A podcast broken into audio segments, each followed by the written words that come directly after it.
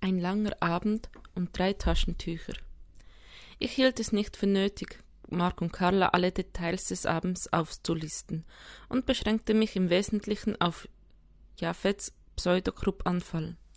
Die zwei wurden ganz blass, sie waren so aufgeregt, dass sie das Chaos in der Küche gar nicht bemerkten. Gott sei Dank warst du da, Martin. Carla umarmte mich unter Tränen. Japhet hatte mit eineinhalb Jahren mal einen Pseudokrupp-Anfall. Wir dachten, das habe sich längst ausgewachsen. Ich weiß gar nicht, wie ich dir danken soll, stieß Mark hervor, während er meine Hand zerquetschte. Fürs Erste wäre ich froh, wenn ich meine Finger behalten dürfte, erwiderte ich. Oh, tut mir leid, alter Freund. Er ließ los und klopfte mir auf die Schulter. Eigentlich müsst ihr euch bei Svenja bedanken. Sie hat sofort erkannt, was los war und wusste, wie man Jafet helfen kann. Ihr zwei seid wirklich ein tolles Team, bemerkte Carla. Ich nickte lächelnd, und gleichzeitig fragte ich mich, sind wir das? Natürlich wollten die beiden sofort nach ihren Kindern sehen. Ich verabschiedete mich und trat hinaus in die kalte Dezembernacht. Der Himmel war bedeckt, nur das fahle Licht der Straßenlaternen durchschnitt die Schwärze der Nacht. Ein paar einsame Schneeflocken fielen lautlos zu Boden und verschmolzen mit dem Grau der großen Stadt. Ich stand da und betrachtete durch den Nebel meines Atems die herabsinkenden Flocken. Perfekte Kristalle, wunderschön, wenn man genau hinsah, und doch waren sie schon seit ihrer Geburt zum Sterben verurteilt. Sie existierten nur für die Reise vom Himmel zur Erde. Dann wurden sie in den Dreck getreten und nichts als eine Erinnerung blieb von ihnen übrig. Es war ein Bild, das mich melancholisch stimmte. Die Augenblicke kamen und gingen, und letztlich blieb nichts von ihnen übrig. Eine Schneeflocke fiel auf meine Nasenspitze und schmolz zu einem kitzelnd herabrinnenden Wassertropfen. Ich musste niesen. Genau genommen verschwanden die Schneeflocken nicht einfach. Sie verwandelten sich, überlegte ich weiter. Vielleicht hatte ich auch in meiner Allegorie der Zeit etwas zu kurz gedacht. Mir fiel ein, dass ein gewisser Paulus mal etwas darüber geschrieben hatte. Ein weiterer eisiger Tropfen rann mein Nacken hinab, und ich beschloss, dass ich für heute genug philosophische Betrachtungen in der Winternacht betrieben hatte. Auf dem Weg zum Auto schrieb ich eine Kurznachricht an Svenja. Dem Jungen geht es wieder besser. Danke. Ich erwog, ich liebe dich, dahinter zu schreiben, entschied mich dann aber doch für das Daumen hoch Emoji. Als ich zu Hause ankam, brannte in der Küche noch Licht. Anton stand in Schlafshorts am Kühlschrank und trank ein Glas Milch. Hallo Sohn, danke, dass du dich um deinen kleinen Bruder gekümmert hast. Hi Dad, kein Ding, Ben ist brav eingeschlafen. Und Leonie? Hat ja noch Zeit, weil sie morgen früh zwei Stunden Ausfall hat, soll sie ein Taxi nehmen und spätestens um Mitternacht zu Hause sein. Er gähnte. Ich hau mich jetzt auch ins Bett. Ich schreib morgen ne Klausur.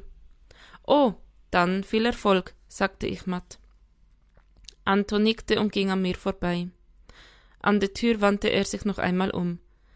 Sorry, aber irgendwie siehst du aus wie ausgekotzt. Haben die Jungs dich fertig gemacht? Ein irres Grinsen flackerte über mein Gesicht. Ich bin zu alt dafür. Und Mama hat jeden Tag zwölf bis vierzehn von der Sorte zu betreuen. Ganz schön krass, oder? Ja, ich nickte langsam. Ganz schön krass. Ich sah Anton nach, wie er in seinem Zimmer verschwand. Eigentlich war ich hundemüde, aber ins Bett gehen konnte ich trotzdem noch nicht. Langsam ging ich ins Wohnzimmer. Ohne das Licht anzuschalten, ließ ich mich in den Sessel sinken. Anton hatte vollkommen recht. Ich hatte mir noch nie wirklich Gedanken darüber gemacht, wie anspruchsvoll Svenjas Job war. Natürlich wusste ich, dass den Kitas Personal fehlte, dass ständig Vertretungen anstanden, dass die Eltern immer fordernder wurden und dass kleine Kinder nun mal laut waren. Aber ich war weit davon entfernt gewesen, wirklich nachempfinden zu können, was all das bedeutete. Kein Wunder, wenn Svenja sich von anderen besser verstanden fühlte. Ich versuchte, das Gesicht ihres bärtigen Kollegen vor meinem inneren Augen zu verdrängen. Ich weiß nicht, wie lange ich so da saß und vor mich hingrübelte. Irgendwann jedoch musste ich weggedämmert sein, denn das Geräusch eines Schlüssels, der im Schloss herumgedreht wurde, ließ mich erschrocken zusammenzucken. Ich warf einen Blick auf mein Handy-Display. Es war ein Uhr vierzig. Na, die junge Dame konnte was erleben. Die Tür schloss sich klappend. Ich wuchtete mich aus dem Sessel und sammelte Wut für ein väterliches Donnerwetter. Dann vernahm ich über das Klappern ihrer Schuhe hinweg ein Schluchzen und die Wut schmolz dahin wie Softeis in der Mittagssonne. Leonie? flüsterte ich. Das Lauten wurde, das Schluchzen wurde lauter. Ich trat in den Flur und sah gerade noch eine schlanke Gestalt die Treppe hochhuschen. Mir schwante, dass der Abend nicht ganz so verlaufen war, wie er hofft. Ich stieg die Treppen hinauf und klopfte behutsam an Leonis Tür. Lass mich, lass mich in Ruhe, schluchzte eine tränenerstickte Stimme. Ich öffnete die Tür. Raus! Ein schlecht gezieltes Kissen flog an mir vorbei und riss die Schreibtischlampe zu Boden. Das war gut so, denn nun hinderte ein Hauch kindlich schlechten Gewissens meine Tochter daran, noch vehementer vorzugehen. Stattdessen wandte sie sich ab und warf sich schluchzend auf ihr Bett. Leise schloss ich die Tür und schließ mich zu ihr, als würde ein lautes Geräusch irgendein Unglück hervorrufen. Ich setzte mich auf die Bettkante. Leonies Schultern zuckten und sie schluchzte erbarmungsvoll. Es tat weh, sie so leiden zu sehen. Minutenlang saß ich einfach nur da und wartete. Dann legte ich sanft meine Hand auf ihre Schulter. Wieder vergingen Minuten. Plötzlich schlang sie ihre Arme um meine Taille und legte ihren Kopf auf meinen Oberschenkel. Tränen durchnässten den Stoff meiner Hose. Behutsam strich ich ihr durchs Haar. Das letzte Mal, als sie so dagelegen hatte, war sie acht Jahre alt gewesen und hatte gerade erfahren, dass ihr Goldhamster Johnny Backe von der Terrasse gestürzt war und sich das Genick gebrochen hatte. Ich wartete, bis das Beben ihrer Schultern nachließ. Dann schaltete ich die kleine Leselampe ein und reichte ihr ein Taschentuch. Danke. Sie putzte sich lautstark die Nase. Ihr Gesicht war tränennass. Die Wimpertusche hatte schwarze Linien auf ihr Gesicht gemalt und ihre Augen waren rot und geschwollen. Mich packte die Wut. Lass mich raten, sagte ich. Paul ist ein Arschloch. Einen Moment lang sah sie mich verdutzt an. Dann brach sie erneut in Tränen aus. Er war so charmant, stieß sie hervor. Es fühlt sich merkwürdig an, sie so reden zu hören. Sie war meine Kleine. Gerade noch hatte sie Worte wie Nulli, Wauwau und Ah verwendet. Und nun? Er hat sich die ganze Zeit um mich gekümmert, mir zugehört und erneut schluchzte sie auf. Ich reichte ihr ein zweites Taschentuch. Da war so ein Raum, nur mit Kerzen erleuchtet, voll romantisch. Da haben wir uns geküsst. Ich schluckte und biss die Zähne aufeinander. Offenbar spürte Leonie meine Anspannung, denn sie fügte hinzu Nicht mit Zunge oder so, nur ein ganz normaler Kuss. Meine Lippen zuckten, aber ich schwieg. Jetzt bloß nichts Falsches sagen, befahl ich mir selbst.